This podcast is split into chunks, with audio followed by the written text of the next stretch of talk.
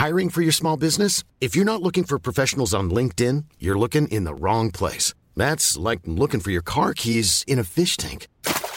LinkedIn helps you hire professionals you can't find anywhere else, even those who aren't actively searching for a new job but might be open to the perfect role. In a given month, over 70% of LinkedIn users don't even visit other leading job sites. So start looking in the right place. With LinkedIn, you can hire professionals like a professional. Post your free job on linkedin.com slash people today.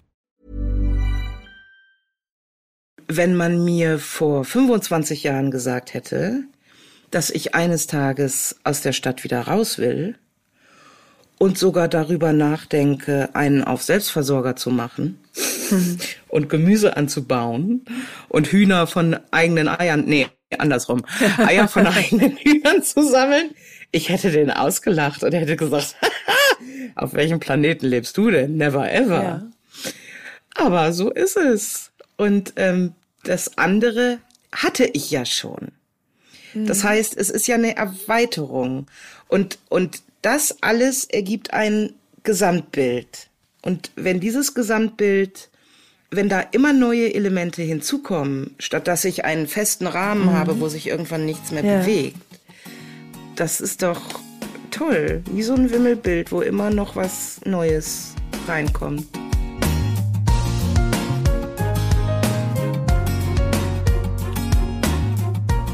Klagen, lachen, klüger werden. Herzlich willkommen zu meinem Podcast Frauenstimmen.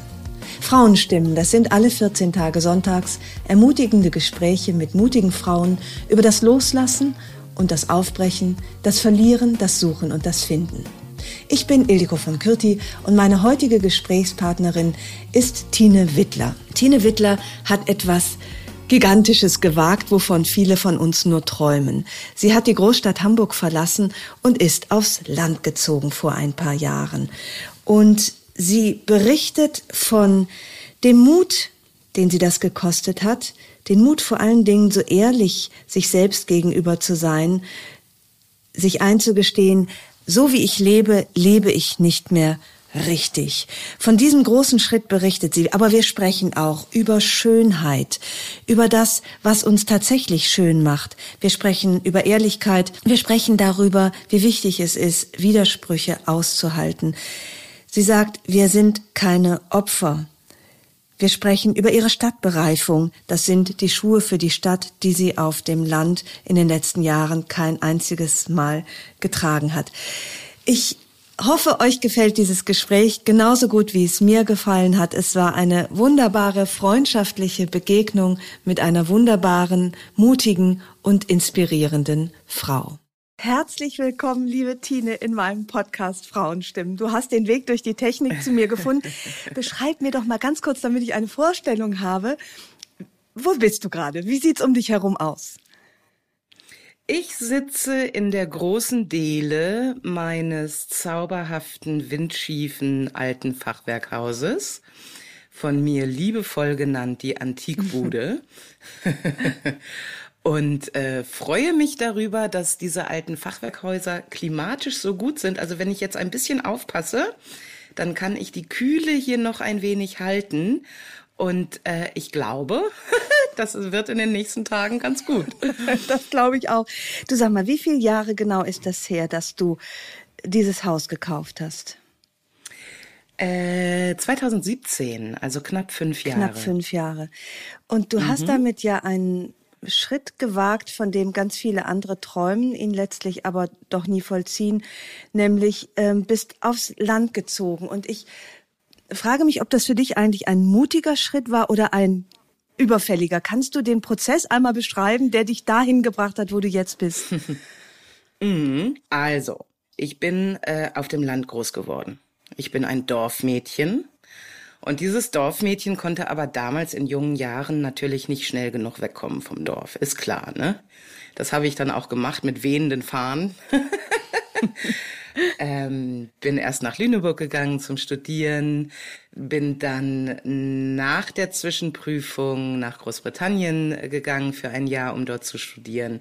Als ich dann wieder zurückkam, bin ich gar nicht mehr nach Lüneburg zurückgezogen, sondern gleich äh, habe ich mich dann in Hamburg festgezeckt. Mhm Und ähm, diese Hamburg-Phase, die dauerte 25 Jahre. Ja. Und Hamburg ist für mich immer noch die schönste Stadt der Welt. Aber vor ungefähr sechs Jahren trat eine große, seltsame Unzufriedenheit in mein Leben. Mhm. Und ich habe dann ähm, alles auf den Prüfstand gestellt. Ja. was mich so umgab, um rauszufinden, was ist es Das heißt, denn? du konntest Und es erst nicht genau lokalisieren, woher das kam. Genau. War es die Ehe, war es der Job, ja. war es der Wohnort? Ja. ja. Es war diffus. Es war total mhm. diffus. Und ich habe mich dann, also versucht damit zu beruhigen, dass es vielleicht die ganz normale Midlife-Crisis ist, die uns mhm. alle irgendwann ereilt oder so. Aber durch meine ähm, fortlaufenden Prüfungsmechanismen, die ich dann äh, benutzt habe, war irgendwann klar, heiliger Bimbam, es ist einfach tatsächlich die Stadt. Ich bin durch damit. Kannst du noch, weil mich das wirklich interessiert und weil das, glaube ich, alle kennen, aber vielleicht nicht so gut hinkriegen wie du. Wie hast du dich geprüft?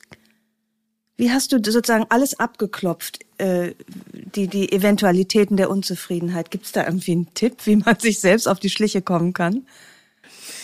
Naja, sich selbst beobachten, viel reflektieren, also viel nachdenken. Mhm. Ähm, das tue ich übrigens bis heute. Mm, und ehrlich sich selbst gegenüber sein, ist, glaube ich, das Entscheidende. Ja, und die große und um das Kunst, zu können, mhm. mm, muss man sich eben kennen. Hast du, wenn und, ich nochmal fragen darf, äh, dir sagen wir mal, du hast überlegt, ist meine Partnerschaft vielleicht der Grund für die Unzufriedenheit? Hast du dann dir einmal konsequent vorgestellt, wie wäre es ohne? Also hast du das einmal durchdacht, dass du, um dir auf die Schliche zu kommen? Mmh. Ja, natürlich. Also, ich habe auch das ein oder andere Streitgespräch mhm. geradezu provoziert. äh, wo mir zwar vielleicht vorher schon klar war, dass das bestimmt nicht zielführend mhm. ist, aber ähm, und ich habe auch tatsächlich die Arbeitssituation sehr äh, massiv sozusagen in die Zange mhm. genommen und da griff dann irgendwann ein Rädchen ins andere. Also ich habe tatsächlich festgestellt, zuvor war die Stadt für mich immer eine Inspiration. Mhm. Diese Quirligkeit, die Lebendigkeit, dass da so viel los war, dass man so viele Möglichkeiten hatte. Und ich stellte dann irgendwann fest, dass sich das gedreht hatte. Ähm, ja. Die Stadt war für mich plötzlich nicht mehr Inspiration, sondern Belastung. Sie hat mich davon abgehalten, intensiv kreativ zu sein und meine Ruhe dafür zu finden.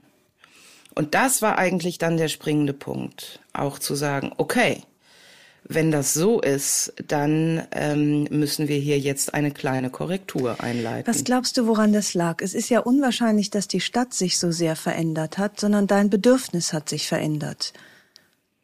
Also du hast dich mhm. verändert. War mhm. das, wie genau. kam es zu dieser Veränderung? Du warst ja sehr lange sehr erfolgreich und ich nehme an, auch ganz schön an, teilweise ganz schön angestrengt mit deinen, deinen äh, Fernsehkarriere. Warst du vielleicht auch, wie soll ich sagen, schneller erschöpft als manche andere, weil du so viel drin hattest in deinem Leben bis dahin?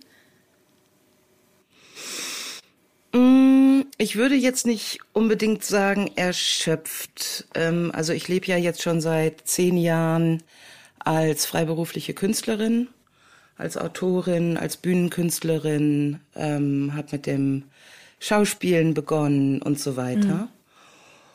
Und ähm, ich hatte plötzlich überhaupt nicht mehr das Gefühl, irgendwas zu verpassen. Also ich hatte das Gefühl, ja, in meinem Leben ist schon sehr, sehr viel passiert. Und manchmal denke ich innerlich, ich bin schon so 60 oder mhm. so. Ja, ja das verstehe ich gut. Mhm. Also nicht von der ich Persönlichkeit genau, her, meinst, ja. sondern einfach, weil in diesem Leben schon so wahnsinnig viel drin war und so wahnsinnig viele Erfahrungen, die vermutlich auch sehr besonders mhm. waren. Deshalb war es für mich wichtig, und das ist es bis heute, viel Zeit allein zu haben. Mhm. Mm, ich bin kein Familienmensch in dem Sinne. Mhm. Mm, ich habe jetzt keine Sozialphobie oder so. Natürlich genieße ich das sehr, mit anderen Menschen zusammen zu sein, aber eben in Dosen, in homöopathischen ja. Dosen. Und äh, der Rückzug ist mir sehr, sehr wichtig. Das heißt, die Entscheidung. Weil meine kreative ja. Arbeit eben auch mit mir alleine stattfindet, ja. erstmal zum großen Teil. Ja. Mhm. Das heißt, die Entscheidung gegen eine eigene Familie war auch eine bewusste. Ja.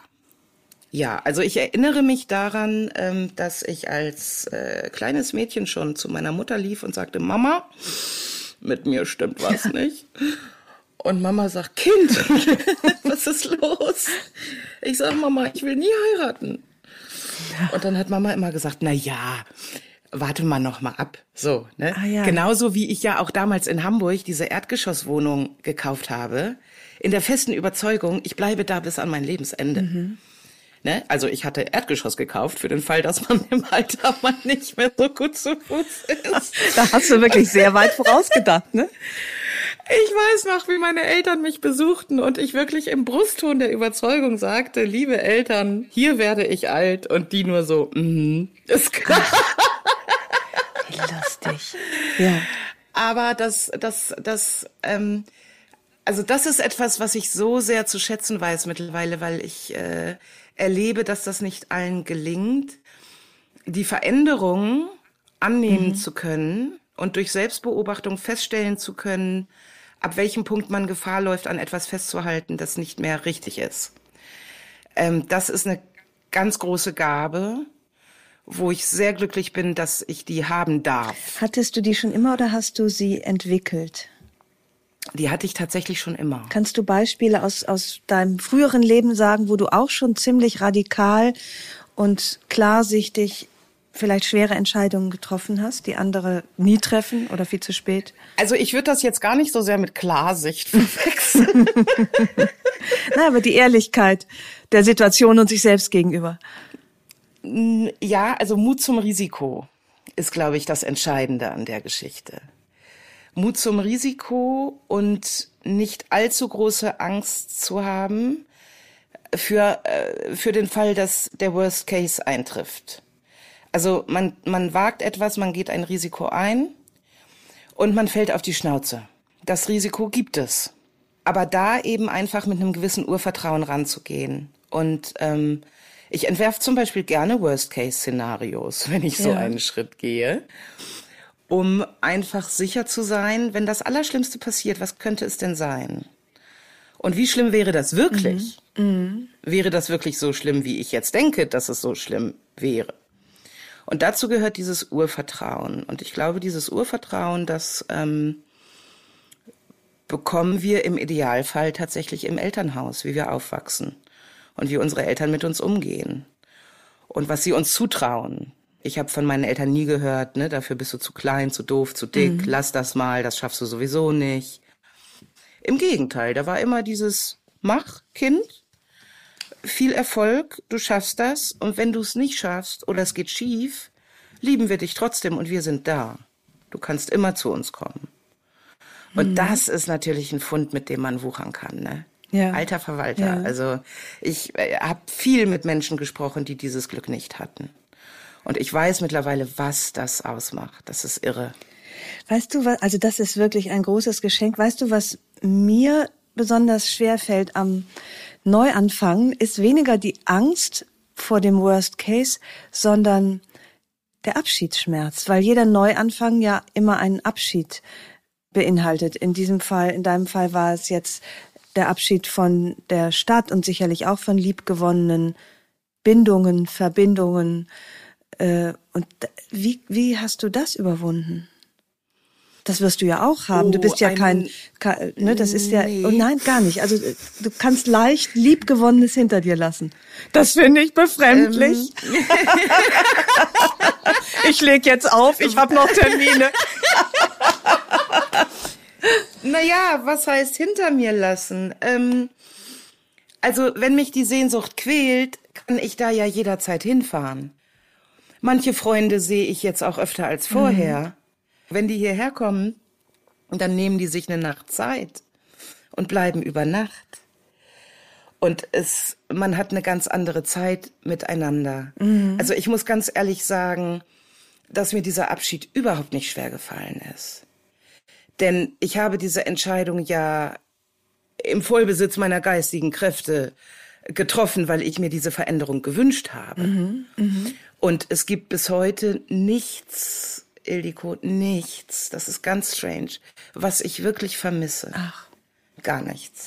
Spricht das sehr gegen dein Leben vorher? Also sagen wir mal, wir wären damals eng Überhaupt befreundet nicht, gewesen. Ich wäre nein. deine Nachbarin gewesen Ja. und ich hätte es genossen, Ja. dich jeden Tag im Treppenhaus zu sehen und mit dir einen kleinen Plausch zu halten. Ähm, dann und ich würde das jetzt hören. Dann wäre ich vermutlich ein wenig traurig, dass ich denke, dass du das alles inklusive mich so leicht hinter dir gelassen hast, weil ich spreche gar nicht nur von den Freunden, Freundinnen, die dich jetzt besuchen und die man nicht verliert, sondern eben auch von diesen, diesen kleinen Routinen, die, äh, die das Leben an einem Ort ausmachen. Und vielleicht wirst du vermisst dort, wo du gewohnt hast, immer noch. Also dort, wo ich gewohnt habe, vielleicht nicht. Ich, ich muss mich korrigieren. Also was ich tatsächlich manchmal ein bisschen vermisse. Danke, schon im Voraus, danke. mein sentimentales Herz blüht auf. Also ich war ja auch lange äh, Gastronomin und Kulturveranstalterin in Hamburg mit äh, der Parallelwelt Kulturbar, mit meinem kleinen Off-Bühnen-Kulturzentrum. Und ähm, auf dieser Fläche steht immer noch mein heißgeliebter Marmortresen und diese Abende mit ähm, den Stammgästen und den Veranstaltungen dort, die vermisse ich manchmal. Ich vermisse sie aber deshalb jetzt auch noch, weil äh, Corona ja hier zum Beispiel auch eine Schneise der Verwüstung Ja. hinterlassen hat, so dass meine kleine Kleinkunstbühne und die Dorfkneipe, die ich hier wiederbelebt hatte nach meinem Herzog, mh, die sind also die Dorfkneipe ist mittlerweile geschlossen und die Kleinkunstbühne ist nur noch ganz eingeschränkt bespielbar. Und ähm, ich glaube, wenn hier noch voll Halligalli wäre, dann würde ich vielleicht gar nicht so sehr sagen, dass ich das ab und an vermisse. Aber ähm, das war und ist ja ein großer Teil meines Lebens. Ja. Ähm, es sieht jetzt halt nur, nur anders aus. Wir haben jetzt gerade das Bühnenkunstfestival hinter uns, das jedes Jahr hier bei mir im Garten stattfindet. Und ähm, das ist ähnlich, aber es ist ein bisschen anders und es ist nicht genau das Gleiche. Und ich denke wahnsinnig gerne an diese Zeit zurück. Es gibt ja zwei Möglichkeiten zurückzugucken. Ähm, mit Wehmut ja. oder einfach mit Freude. Und ich gucke mit Freude darauf zurück und ähm, habe aber trotzdem keinen Vermissensschmerz. Kannst du das nachvollziehen? Das kann ich in der Theorie verstehen. Ich bin ein sentimentaler Typ, aber weißt du, das klingt so ein bisschen so, dass du tatsächlich stets auch den richtigen Moment für den Abschied gefunden hast. Ähm, das, da, daran könnte das vielleicht auch liegen, dass du nicht zu lange geblieben bist, dass du auch nicht zu schnell gegangen bist und das alles eben auch sehr überlegt gemacht hast. Vielleicht entsteht dann nicht das Gefühl der Wehmut und der Sentimentalität. so richtig überlegt war das gar nicht. Erzähl. Bist du morgens aufgewacht und hast gesagt, so, Schatz, wir gehen ins Wendland? Naja, es, es war tatsächlich so, ab dem Moment, wo klar war, was es ist. Gut, aber das, dafür hast du dir die Zeit genommen, ne, das rauszufinden. Dafür Mhm, habe ich mir ja. die Zeit genommen. Aber dann musste das ganz schnell und holter die Polter. Okay. Also Ja. da, da, da gibt's dann auch keine Kompromisse mehr und keinen Aufschub. Ich habe dann in einer Höllengeschwindigkeit Mhm. alle Hebel in Bewegung gesetzt, um ähm, die Veränderung einzuläuten. Und das ging dann sehr schnell. Und hast dich da über den, eigentlich über die Sehnsüchte und Wünsche deines Mannes, hm, kann man sagen, hinweggesetzt, hast ihn mühsam überzeugt. Eigentlich war er gar nicht so überzeugt. Ne? Wie hast du dieses Hindernis aus dem Weg geräumt? Der hat mich, der hat mich für verrückt erklärt. Der hat mich echt für verrückt erklärt. Du spinnst ja wohl. also Begeisterung sieht anders aus. Ne? Nee, Begeisterung sieht anders aus. Aber ich muss gestehen, ich hatte auch ehrlich gesagt keine Wahl, denn ich kenne mich ja nun schon länger als fast jeder mhm. andere Mensch auf der Welt. Von meinen Eltern mal abgesehen. Und mir war klar, wenn ich das jetzt nicht tue, äh, dann ist der Ofen aus. Mm, das heißt, der Ofen dann, aus. Naja, dann wird es uns beiden nicht mehr gut gehen. Einfach aus dem Grunde, weil es mir überhaupt nicht mehr gut ja. geht. Ja. Und ähm, dementsprechend war klar, also ich habe dann gesagt, pass auf, es gibt jetzt zwei Möglichkeiten, ich ziehe das durch, auch wenn dir das nicht gefällt. Oder ihr liefert mich in einem halben Jahr in irgendeiner schönen Burnout-Klinik mhm. ab. Also da muss man dann ja manchmal auch einfach die Konsequenzen ziehen. An welcher Stelle dieses Prozesses brauchtest du am meisten Mut? Tatsächlich im Prozess der Selbsterkenntnis. Im, im sich eingestehen, wo ist der Fehler im Auf System? dieser Suche mhm. nach dem Grund, genau. Auf der Suche nach dem Grund. Mhm. Glaubst du, dass daran die meisten auch scheitern, sich den wahren Grund für ihre Unzufriedenheit einzugestehen? Oder scheitern sie an, sind sie sich im Grunde klar und schaffen das Tun nicht und die Umsetzung und die Veränderung? Oh, ich glaube, das ist eine höchst individuelle Geschichte. Mhm. Das, mh, mm, also, es gibt viele Gründe, glaube ich, warum man Veränderungen, die vielleicht längst anstünden, nicht umsetzt. Das kann Angst sein, das kann Faulheit sein, das kann mh, mm, ein erhöhter Anspruch sein an sich selbst. Mhm. Es kann aber auch die Scheu sein davor, wie andere reagieren. Oder es kann sein, dass man einfach schlichtweg äh, so in seiner Mühle ist, dass man sich nicht die Zeit nimmt für eben diese Reflexion, ja. um das rauszufinden. Ja. Oder sich eben in dem Prozess gegenüber nicht ehrlich ist. Das Schlimmste ist ja eigentlich, wenn man ganz genau weiß, was falsch läuft und es dann aber nicht schafft, es zu verändern. Mhm. Bei dir ist es dann ja eigentlich so, wenn du in dem Moment, wo dir das klar war, brauchst du ja eigentlich keinen Mut mehr. Weil dann ist für dich selbstverständlich und klar genau. ist, das genau. ziehe ich jetzt auch durch. Ja, ich brauche vielleicht, ähm,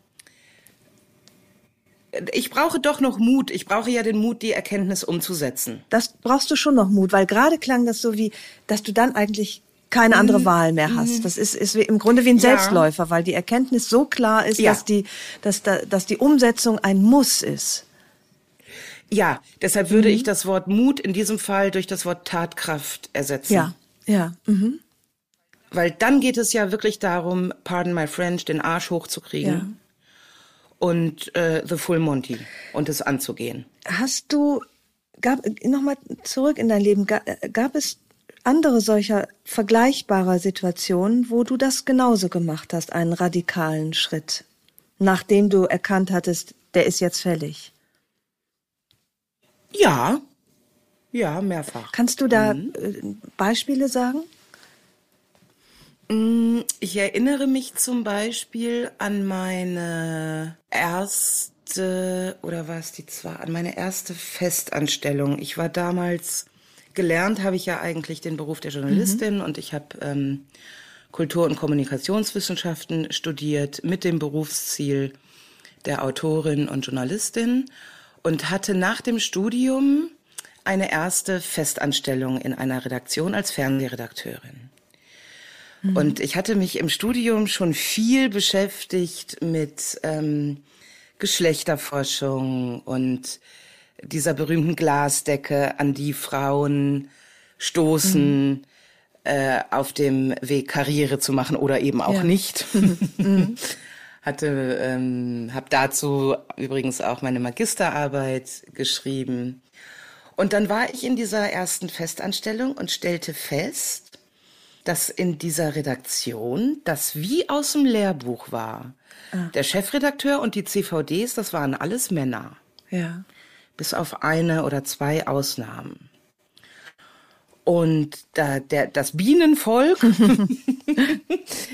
Äh, also wir RedakteurInnen, die äh, sozusagen die Inhalte lieferten, waren zu 85 Prozent, werfe ich jetzt einfach mal geschätzt mhm. in den Raum, äh, weiblich. Es gibt ja so bestimmte mh, mm, Gepflogenheiten, mhm. nenne ich ja. es mal, nach denen Beförderungen ausgesprochen mhm. werden.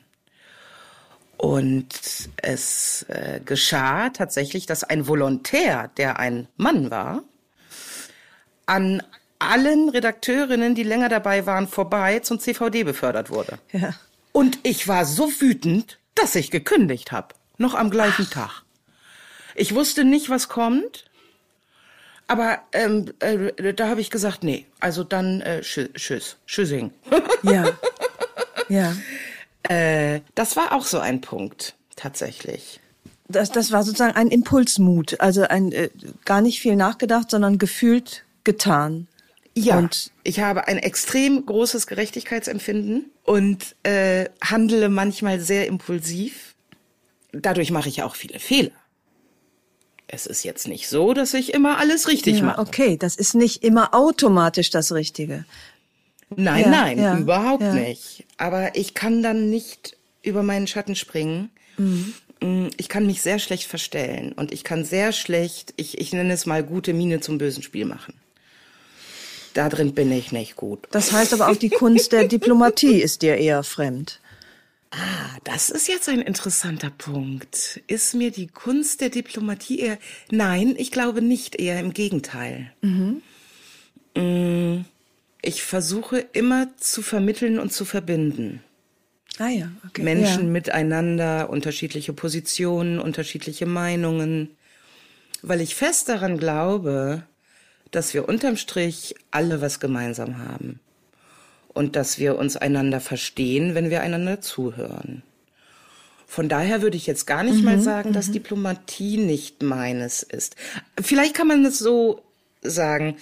Ähm, ich habe tatsächlich, jetzt klinge ich wirklich so, als wäre ich schon 60 oder noch schlimmer. Umso also besser, je schlimmer, mehr Lebenserfahrung, desto besser. Ja, ja. Das ist übrigens was, was ich gar nicht. Warte mal, jetzt äh, laufen die Gedanken schneller, als das Pferd galoppieren kann. ähm, ich habe das zum Beispiel auch nie verstanden, warum die Leute sich immer über das Altwerden beschweren. Weil hm wir könnten auch in einem Land leben, wo die Lebenserwartung 55 beträgt, die durchschnittliche. Und äh, ich meine, was ist denn besser? Alt werden dürfen und hier und da Zipperlein und so weiter oder äh, einfach nicht mehr da sein? Also das, das sehe ich ganz genauso. Und ich mag auch nicht äh, 50-jährige äh, Menschen, die sagen, sie fühlen sich immer noch wie 25, wo ich denke, das wäre doch schrecklich, wenn die letzten 25 Jahre spurlos an meinem Inneren vorbeigegangen wären. Natürlich bin ich jetzt, und wenn du sagst, du fühlst dich manchmal wie 60, denke ich, ja bitte, das zeigt doch nur ein, ein aufmerksames, reichhaltiges, erfahrungsgetränktes Leben.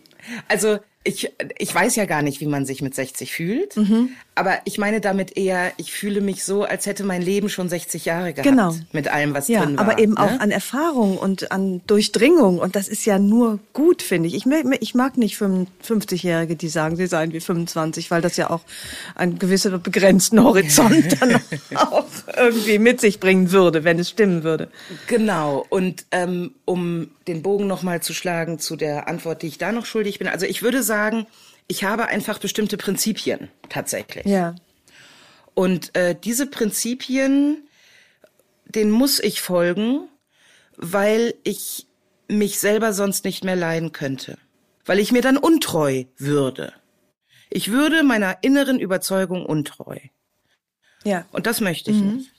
Das verstehe ich. Und da dir offenbar deine Prinzipien ziemlich klar sind, handelst du impulsiv aber manchmal liegt das, liegt da, aber manchmal ist es dann auch, wie du sagst, trotzdem auch ein bisschen daneben. Das ist ein wunderbarer Satz. Da dir deine Prinzipien so klar sind, handelst du impulsiv. Weißt du, ich weiß, ich kenne meine Prinzipien in dieser Klarheit, wie sie jetzt da sind, ja auch erst seit kurzem. Ja, ja, ja. Das ist ja mhm. ein Entwicklungsprozess. Und äh, ich bin total glücklich darüber, dass ich diese Prinzipien jetzt formulieren kann. Ja. Ja, und ja, dass das sie wirklich mhm. klar aufgerollt vor mir liegen. Mhm. Und jetzt hat gerade. Auch das ist ein Vorteil des 60 Jahre alt. Ja, genau. Ne? Wenn du so willst. Und ich hatte mhm. gerade noch einen klugen Gedanken, der ist mir jetzt aber entwischt. Vielleicht Ach, kommt geh er. Doch, geh doch mal auf die Suche nach ihm. Womit hing er zusammen? Mit ah. Prinzipien, ah. mit Impulsivität? Mm, er ist weg. Aber vielleicht kommt Ach, er wieder. Vielleicht, vielleicht kommt er wieder. finden wir ihn im Laufe des Gesprächs. Bevor ja. wir zum, zum Jabel der Welt kommen, über den ich auch noch ganz viel wissen möchte, ja. dein, dein Wohnort im Wendland. Kannst du mich einmal mitnehmen in die, in die zehn Jahre Einsatz in vier Wänden, die ja aus, die, die ja aus dir eine berühmte bekannte Prominente gemacht haben. Wie war das äh, für dich? Du bist da ja ein bisschen unvermutet reingestolpert. Du hattest, glaube ich, das Konzept der Sendung gemacht. Dann fehlte eine Moderatorin und jemand sagte, auch nehmen wir doch die. Die äh, kennt sich ja aus. So ungefähr war das, genau. Und ich halte das bis, sagte, für, bis heute alles für ein großes Missverständnis.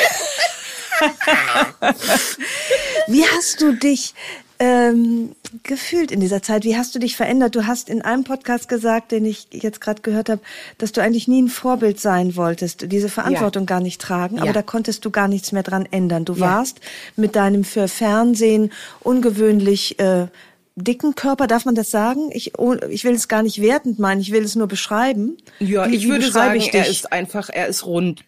Ne? Ich habe eine runden, runde Körperform. Ja, für, für, äh, äh, für Fernsehverhältnisse ungewöhnlich runden Körper standst du auf einmal im Mittelpunkt und warst Vorbild. Kannst du einmal sagen, was, wie das, äh, wie es dir damit ergangen ist? Oh, darüber könnten wir jetzt Tage sprechen. Ja, klar. Ähm, ich weiß noch, als wir damals den Piloten produziert hatten für dieses Format, und ich habe dann hinterher dieses gedrehte Material gesehen. Und ich sah mich selbst auf dem Bildschirm. Und ich bin gestorben. Ich bin gestorben. Ich dachte, das bin ich nicht. Das sind nicht meine Wurstfinger. Das ist nicht mein Hintern, der so groß ist wie ein Einkaufskorb. Hm. Und ich schwanke beim Gehen auch nicht so nach links. Also. Ja. Ich bin gestorben. Ich bin wirklich gestorben. Und ich wollte nicht.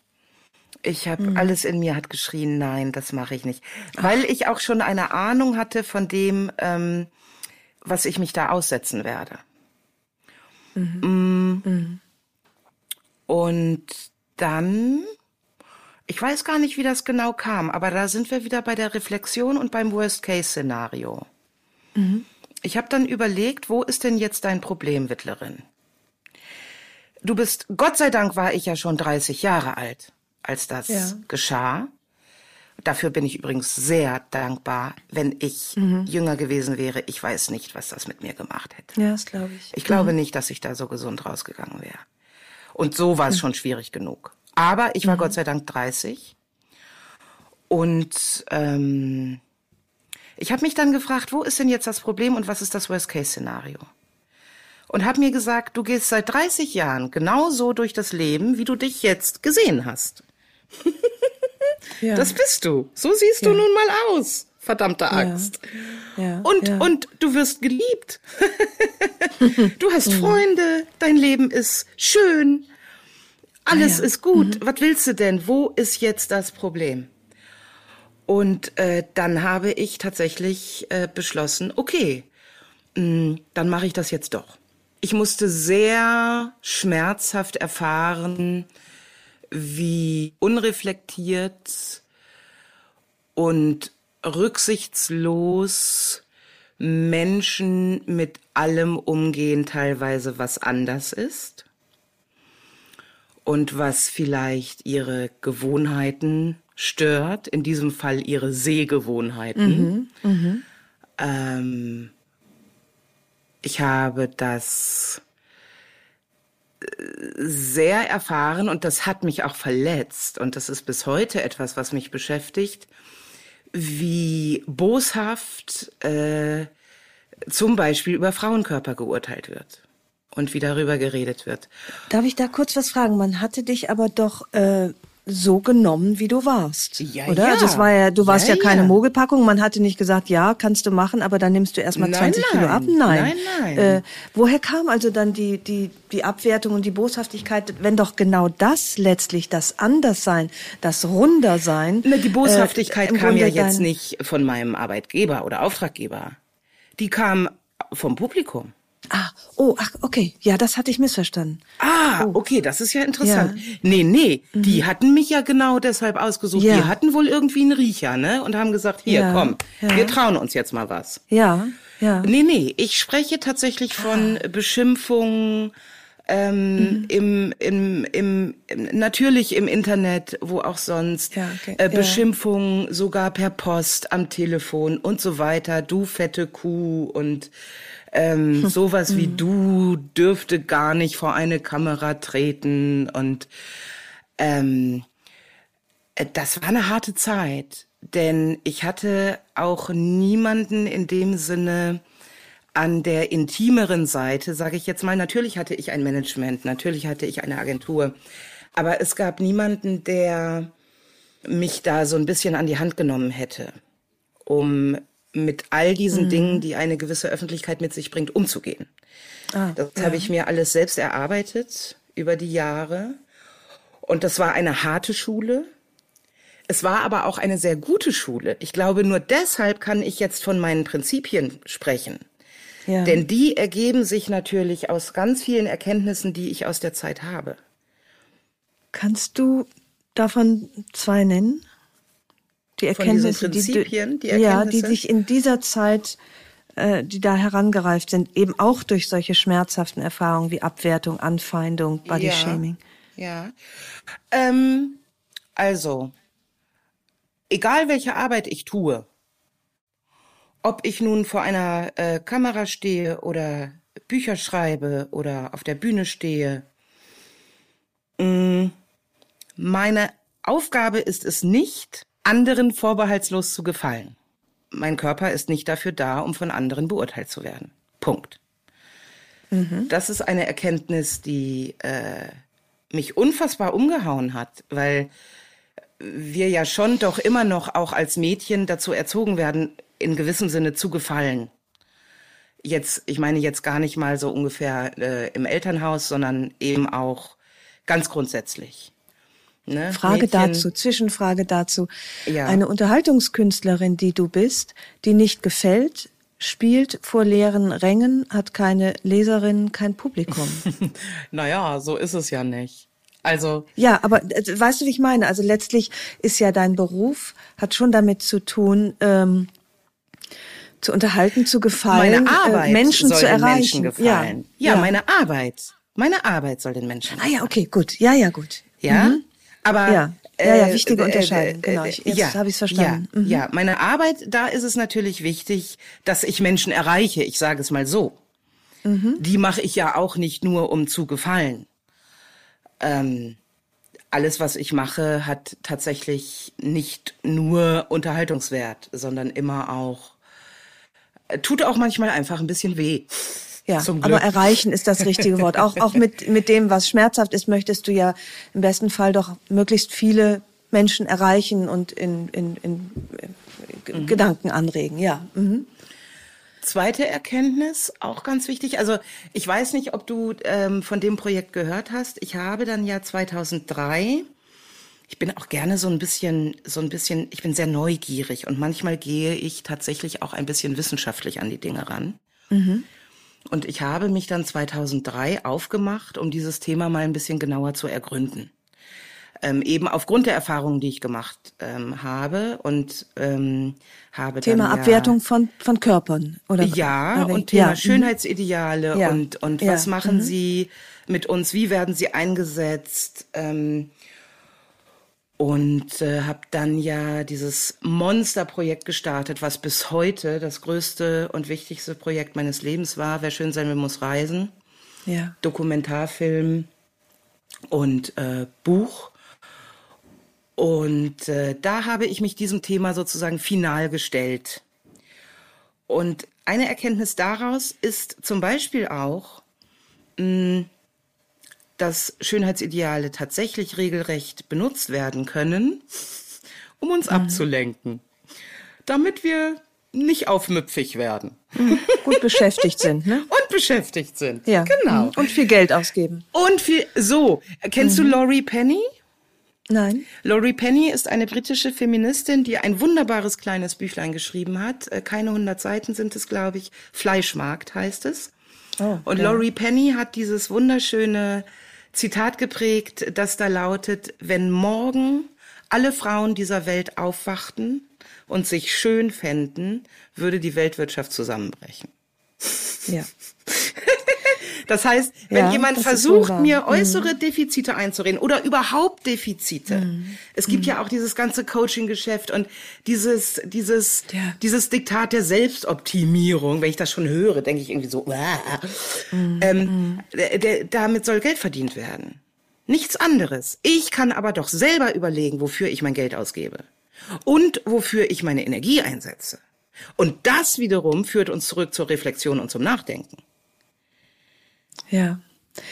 Ach ja, das ist so ein, ein großes Thema, weil natürlich äh, sind wir alle nachdenkende Frauen, die angeblich freie Entscheidungen treffen können, aber so frei sind wir natürlich dann doch nicht, weil wir in, eben in einem System sind, äh, wo, wo das geschminkte Gesicht als schöner empfunden wird. Wir selbst empfinden unser geschminktes Gesicht ja ja schöner. Und es, weil es ist so ein, es ist, man ist eben innerlich nicht ungeprägt von seiner Umgebung. Das ist, ist ja ganz schwer daraus, auch nur einen kleinen Schritt rauszumachen. Ich war neulich in einer Talkshow und bin ungeschminkt aufgetreten. Das war so ein Selbstversuch für mich. Wow. Und, und wie das war das? das oh, war ganz das schön hart. spannend. Erzähl.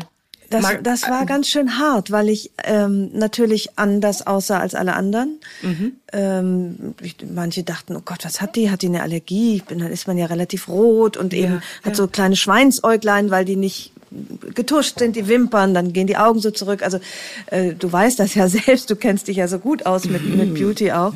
Und ähm, das war also keine angenehme Erfahrung, aber eine wichtige. Und es war, ich wollte sozusagen visualisieren, worüber ich gerade nachdenke, nämlich, was tue ich alles so selbstverständlich, ohne es zu hinterfragen? Warum gefalle ich mir denn besser, wenn ich geschminkt bin? Uh, wow. Und daran, Tina, hat sich nichts geändert. Ich gefalle mir immer noch besser, wenn ich geschminkt bin. Aber warum? Und äh, das ist ach, für mich ein Thema, was mich wirklich wahnsinnig beschäftigt und plagt auch oft. Naja, und eben, wie du sagst, das mhm. Geld, die Industrie, wenn man sich überlegt, dass wir all das, was wir für Beauty investieren, in Bildung stecken mhm. könnten, äh, dann sähe unsere Welt auch anders aus. Also erstmal Chapeau. Das finde ich jetzt mutig, was du da gemacht hast. Ich würde gerne von diesem mir auch so wahnsinnig wichtigen Thema äh, Körperabwertung, Body Shaming. Ich finde, dass wir da jetzt ganz gut den Schlenker aufs Land machen können, wo du nämlich etliches auch von diesen Themen neu äh, bewertet und auch hinter dir gelassen hast. Du hast in deinem Buch geschrieben, dass äh, die Beauty-Industrie eine ihrer besten Kundinnen verloren hat durch deinen Umzug. Kannst du diesen Prozess bitte nochmal beschreiben? naja, also Großstadt bedeutet ja auch immer viele Leute. Und wenn du nur zum Bäcker gehst, begegnest du vielen Leuten. Und hier begegne ich sehr wenigen Menschen. Mein Dorf hat 48 Einwohner. Wenn ich einkaufen fahre und, und zehn Menschen begegne, dann ist schon richtig was los. Ja. In der Bude, also. Und ähm, dazu kommt, dass ich hier sehr naturnah lebe. Also um diese Jahreszeit zum Beispiel halte ich mich nur dann drinnen auf, wenn es draußen wirklich zu heiß ist. Ansonsten mhm. wohne ich draußen. Ja. Und puzzle in meinem Garten rum und steck die Finger in die Erde und ähm, hab ähm, auch wieder angefangen, die Nähe zu Pferden zu suchen, zum Beispiel. Mhm. Gestern war große Stallmistaktion. Ich habe heute einen hingebungsvollen Muskelkater. und ähm, Es gibt zum Beispiel ein ganzes Zimmer voller sogenannter Stadtbereifung. Das sind meine alten Schuhe und Stiefel, die Absätze haben. Ja. Mit denen kann ich hier überhaupt nichts anfangen. Ich würde mich ständig auf die Fresse legen, weil hauptsächlich Feldsteinpflaster oder Matsch oder grüne Wiese. Dazwischen gibbet nicht viel.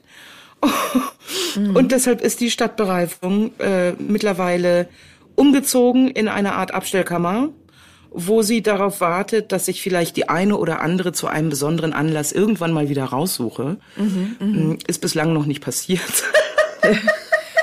also ich trage mittlerweile auch auf der Bühne einfach stumpfflache Schuhe.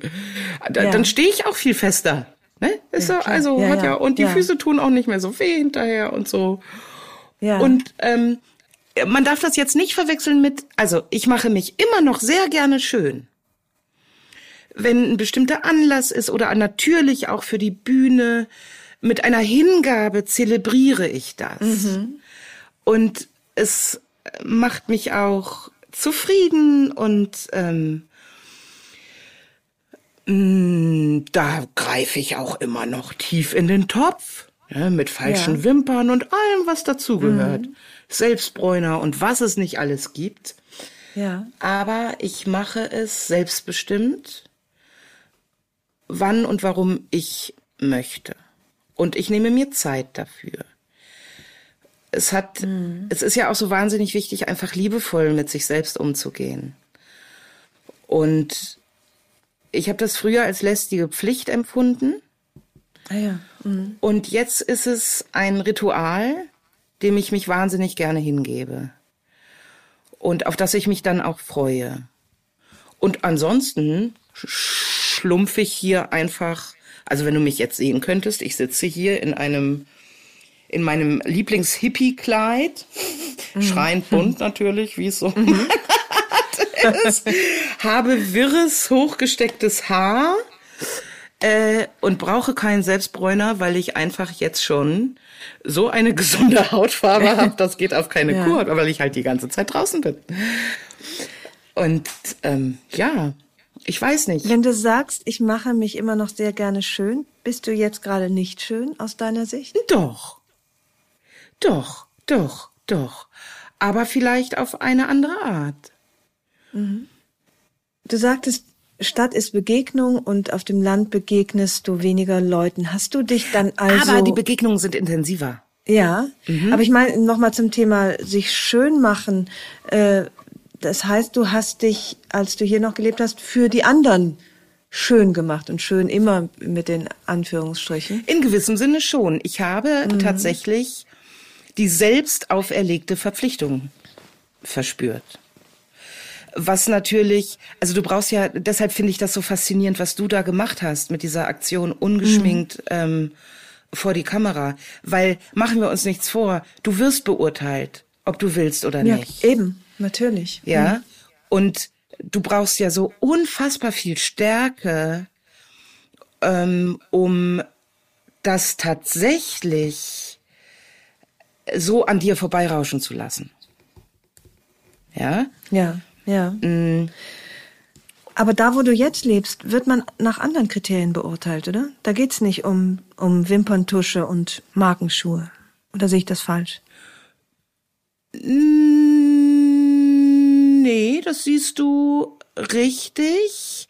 Ich würde es aber nicht so.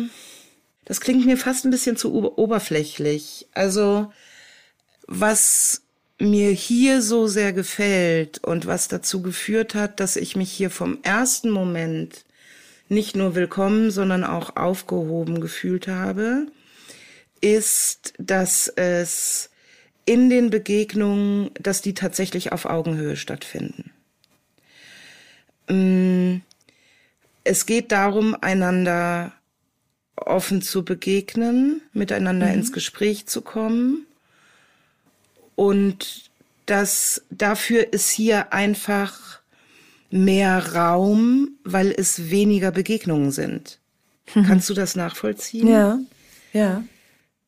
Mm, ja. Ich weiß nicht, wie ich das sonst noch beschreiben soll, aber Ich meine, der Wendländer an sich ist ja auch ein sehr spezieller Mensch. Mhm. ähm, das Wendland kennen manche vielleicht aus dem Atomwiderstand, Stichwort Gorleben. Ja. Mhm. Mhm. Und die Menschen hier haben eine besondere Geschichte. Und diese Geschichte besteht zu einem großen Teil aus diesen über 40 Jahren Widerstand, wo die Menschen eben erkannt haben, dass sie tatsächlich etwas bewegen können, wenn sie sich nur zusammentun. Ja. Und das ja. haben sie getan. Und deshalb ähm, wage ich zu behaupten, dass hier ein besonderer Geist tatsächlich herrscht, der zum Beispiel auch dazu führt, dass wir hier so sorgfältig, wie wir nur eben können, mit Mutter Natur umgehen. Mhm. Mm. Mhm.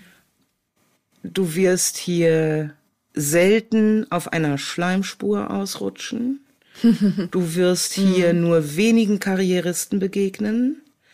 Einfach auch, weil es hier wenig Möglichkeiten gäbe, Karriere zu machen. Ja, ja. Ähm, der Landkreis Lüchow-Dannenberg ist der flächenmäßig größte der alten Bundesländer, aber gleichzeitig der am dünnsten besiedelte.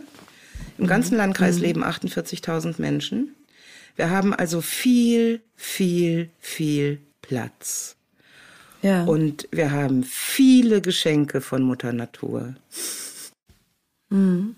Wie hat sich deine Persönlichkeit verändert in den letzten Jahren, seit du dort lebst? Ich weiß gar nicht, ob sie sich so sehr verändert hat. Sie hat sich weiterentwickelt. Ja. Sie hat sich erweitert. Mhm.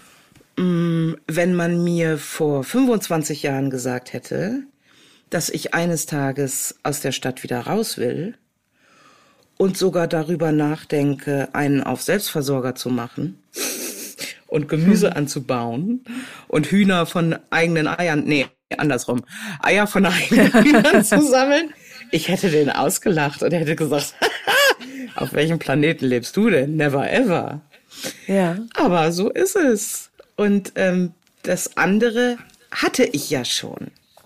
Das heißt, es ist ja eine mhm. Erweiterung. Und, und das alles ergibt ein Gesamtbild.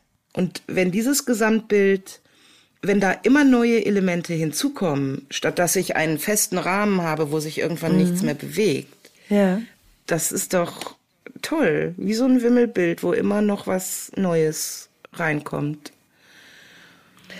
Glaubst du, dass du diesmal wirklich angekommen bist? Oder bist du vorsichtig dir selbst gegenüber, weil du das ja schon mal dachtest? Ich bin sehr, bleib ich. ich bin sehr vorsichtig mir selbst gegenüber. Und äh, das Entscheidende ist, dass für den Moment alles genau so ist, ja. wie es ist. Mhm. Und es mhm. ist alles mhm. gut und es ist alles richtig. Aber wer weiß, vielleicht kriege ich in fünf Jahren einen Rappel und denke, so, und jetzt nochmal äh, drei Jahre Australien oder ja. ähm, jetzt während der Corona-Zeit. Äh, ähm, was ich mir tatsächlich auch vorstellen könnte, ich meine, die Antikbude, ich liebe sie so wahnsinnig. Dieses Haus ist so zauberhaft und umfängt mich mit einer solchen Geborgenheit. Aber ich bin mir sicher, dass man mich nicht mit den Füßen nach vorne hier raustragen wird. Alleine deshalb, weil das praktisch gar nicht möglich ist. Irgendwann werde ich das Haus nicht mehr beheizen können. Dafür musst du rennen. Mhm. Das ist nicht wie in einer Stadtbude, okay. dass du da, ja. da das Thermostat hochjuckst und fertig ist. Hier mhm. heißt es mhm. rennen. Holz machen, Holz schlagen, Holz zerkleinern, okay. ähm, die Feuerstätten kehren, jeden Tag aufs Neue, aufs Neue, alle Stunde im Winter Holz nachlegen und das wandert ja nun auch nicht von mhm. allein ins Haus. Mhm. Also irgendwann wird das nicht mehr möglich sein. Allein schon von der körperlichen Konstitution her. Ich weiß jetzt, was frieren bedeutet. Das habe ich vorher nicht gewusst. Ich habe es nicht gewusst. Ich habe gelesen, du liegst an der Ostwand, ne? Dein, oh, dein Zimmer Gott, steht ja. Äh, Richtung Ostwind. Ja. Und die Fenster zirkulieren auf Kopfhöhe, wenn ich im Bett. Und oh, Schläfst also, du im Winter immer noch mit Schlafmütze? Mit Schlafmütze und ähm, meine Eltern haben mir äh, zu Weihnachten eine dicke Daunendecke geschenkt, die mir den letzten Winter sehr versüßt hat. Mhm. Aber allein deshalb bin ich mir ziemlich sicher, dass das hier nicht meine letzte Station sein wird. Mhm. Mm. Und zwischendurch habe ich sogar schon gedacht, ne, als dann Corona kam und, und ja alles zusammengebrochen war, was ich mache, das war ja von 100 auf 0, da hatte ich natürlich auch Angst, wirtschaftlich gesehen das Haus zu verlieren. Ja, ja. ja. Und ähm, hatte dann schon für alle Fälle, ne, speaking of Worst-Case-Szenario, hatte schon einen Plan B. Hm, habe angefangen, einzelne Bestandteile meines Hausstandes zu verschenken, um mich zu verkleinern, damit, wenn das passieren sollte, dass ich vorbereitet bin und dass ich die Zeit hatte, mich mit dem Plan B anzufreunden.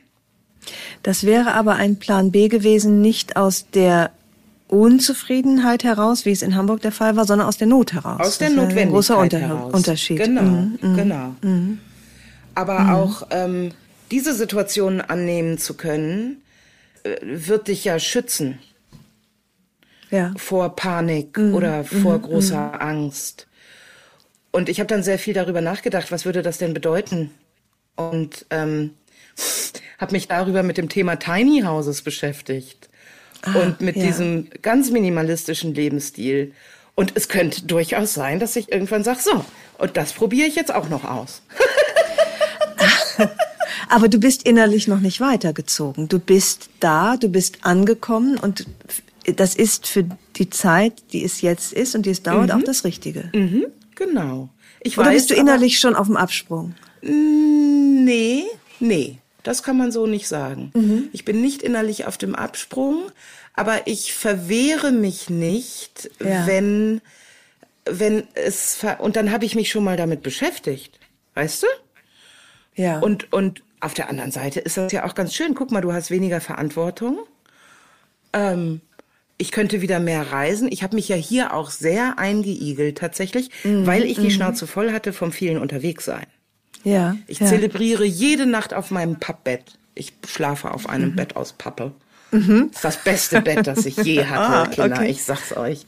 Ich schlafe wie ein Murmeltier bis Ach, auf herrlich. die Nächte bei minus 15 Grad mit dem Kopf an der Ostwand. Natürlich. Okay, das liegt aber nicht am Pappbett, sondern an der Ostwindwand, ne? Ja, genau. Ja. Genau.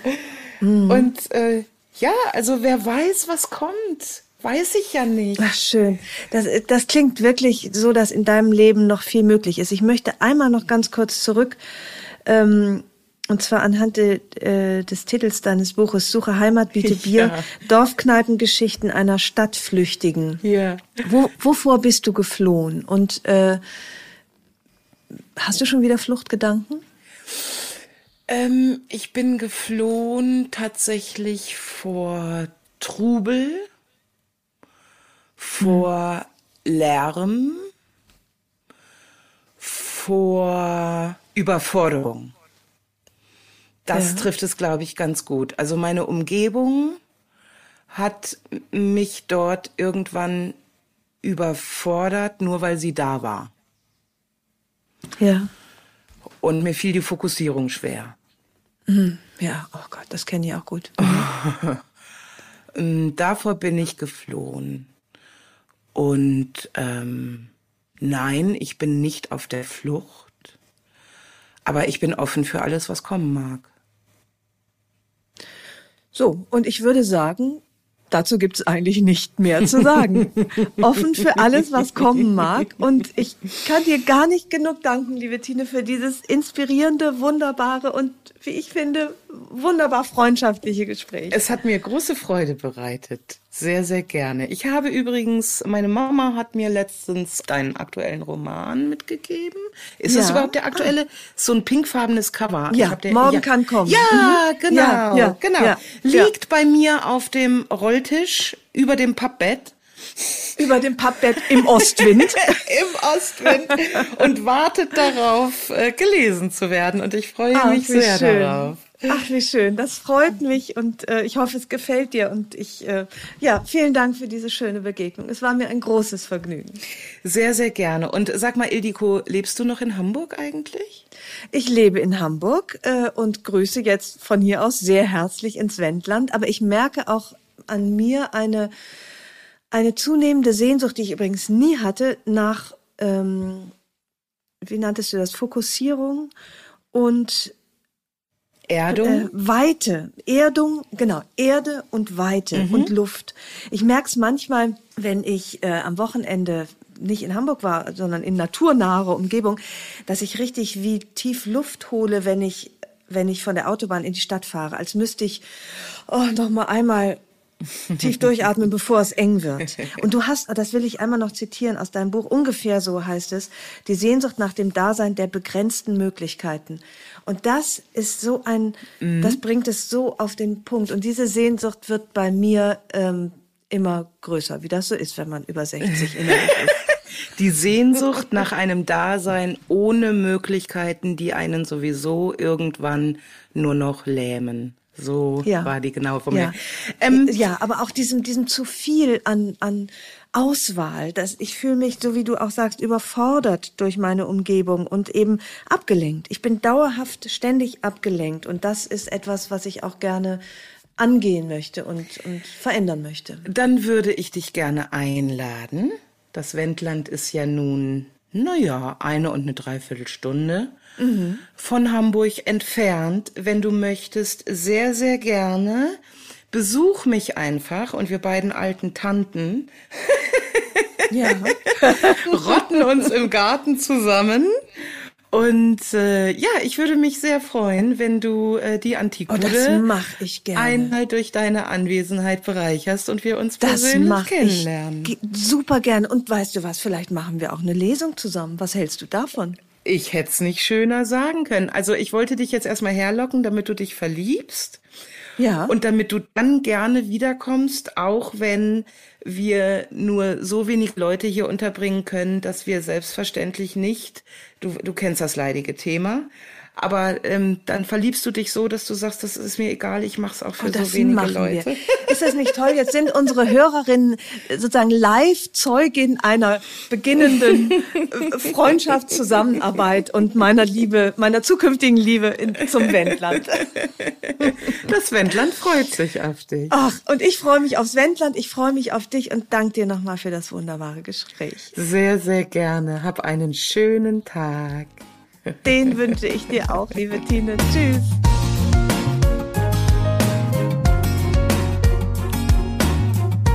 Herzlichen Dank fürs Zuhören. Die nächste Episode von Frauenstimmen hört ihr hier in zwei Wochen. Vielleicht mögt ihr die Frauenstimmen abonnieren, dann verpasst ihr keine neue Folge.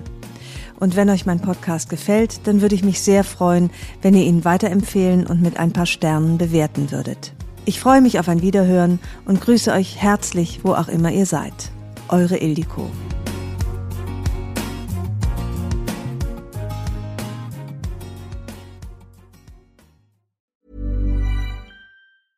Even when we're on a budget, we still deserve nice things. Quince is a place to scoop up stunning high-end goods for 50 to 80% less than similar brands. They have buttery soft cashmere sweaters starting at $50 luxurious Italian leather bags, and so much more. Plus, Quince only works with factories that use safe, ethical, and responsible manufacturing. Get the high-end goods you'll love without the high price tag with Quince. Go to quince.com/style for free shipping and 365-day returns.